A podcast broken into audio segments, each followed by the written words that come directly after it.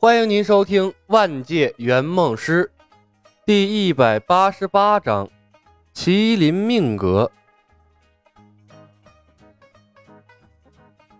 天机门只修神通，不学武功。神通？想到神通，魔性的音乐仿佛从天边传来，瞬间在脑海里响起。弯弯的河水从天上来，流向那万紫千红一片海。我把刚能是他，刚能是他，拉进了大沙漏，我跟妖精要家。拜拜甜甜圈，燃烧我的卡路里。才听过一遍，依然记忆犹新，就仿佛印刻进脑袋里了一般。还有那独孤一方，仿佛中了邪一般的，你你是你你。聂风和明月对视了一眼，同时看到了对方额头渗出来的细密的汗珠，这好可怕的后遗症啊！这尼玛是神通？这他妈分明是妖术吧？能创造出这样折磨人的神通的门派，活该遭天谴呐！该。不过呀，这聂风和明月都是宅心仁厚之人，是不会当着救命恩人的面说出这些心里话的。聂风只能违心的出言安慰：“李兄节哀啊。”风兄不用安慰我，都是过去的事了，我们也早都习惯了。李牧摇摇头，苦笑道：“天机门本是避世的门派，自得其乐。”和外界交流甚少，但山门被毁，我们师兄妹三人就成了无家可归之人，迫不得已流落江湖。但你们也看出来了，我们的神通啊，着实有些得罪人。聂风不由自主的点头，确实，一不小心把心里话吐露了出来，聂风有点尴尬，连忙掩饰。哈哈，呃，其实也还好。对敌之时有出其不意之功效啊！冯兄说笑了。李牧看着聂风，笑着说道：“呵呵，自家人知自家事，这一路走来呀，别人都把我们当成妖人的。”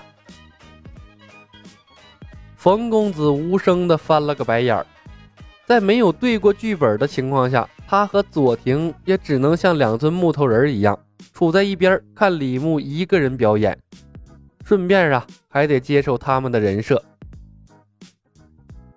的确是，对这个说法，聂风和明月颇为赞同，但又不能表达心声，哎，还要假装出同情和理解的样子来，这两人憋的是非常难受。李牧轻叹一声，看向了冯公子，说道：“我师妹冯林，她的神通叫做共舞。”你们也都体会过了，我就不多解释了。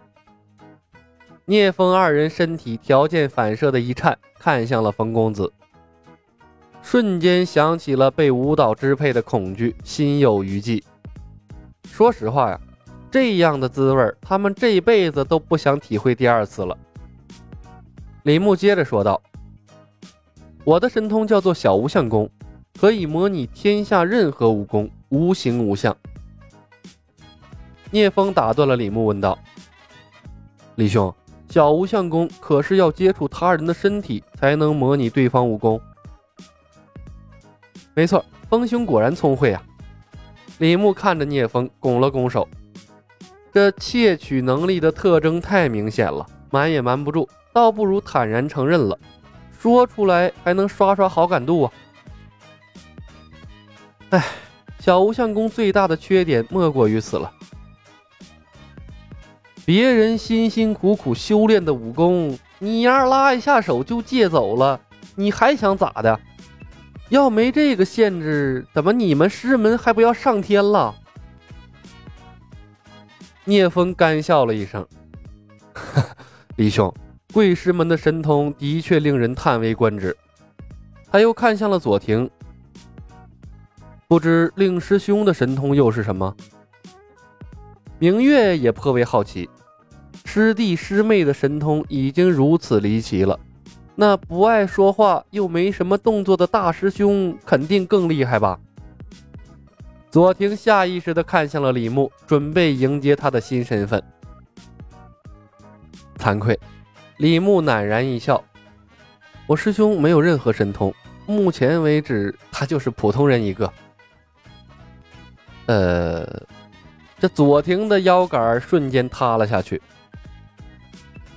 啊！明月惊呼：“那他为何？为何成为我大师兄？对吗？”李牧接口，他崇拜的看向了左庭，因为大师兄乃麒麟命格，是我天机门的天命之人。师傅曾批言，重建我天机门，非我师兄莫属。所以，师兄虽无神通，亦无武功，却是对我天机门最重要之人。何为麒麟命格？聂风心头一震，问了出来。遇麒麟而兴，得麒麟臂获麒麟血。李牧正色道：“风兄，你道为何我们会出现在此地？那实乃你和我师兄有着宿命中的联系。你们聂家体内世代流淌的风血，便是麒麟血。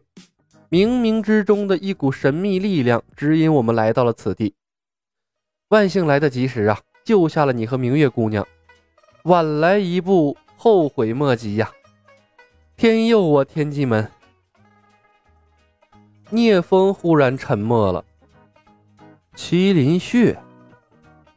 李牧站起身来，一一到底，惭愧的说道：“风兄，我承认我师兄妹有侠恩自重的意味，但天机门实在是走投无路了。”但天机门实在是走投无路了，天机门不能毁在我们手中啊！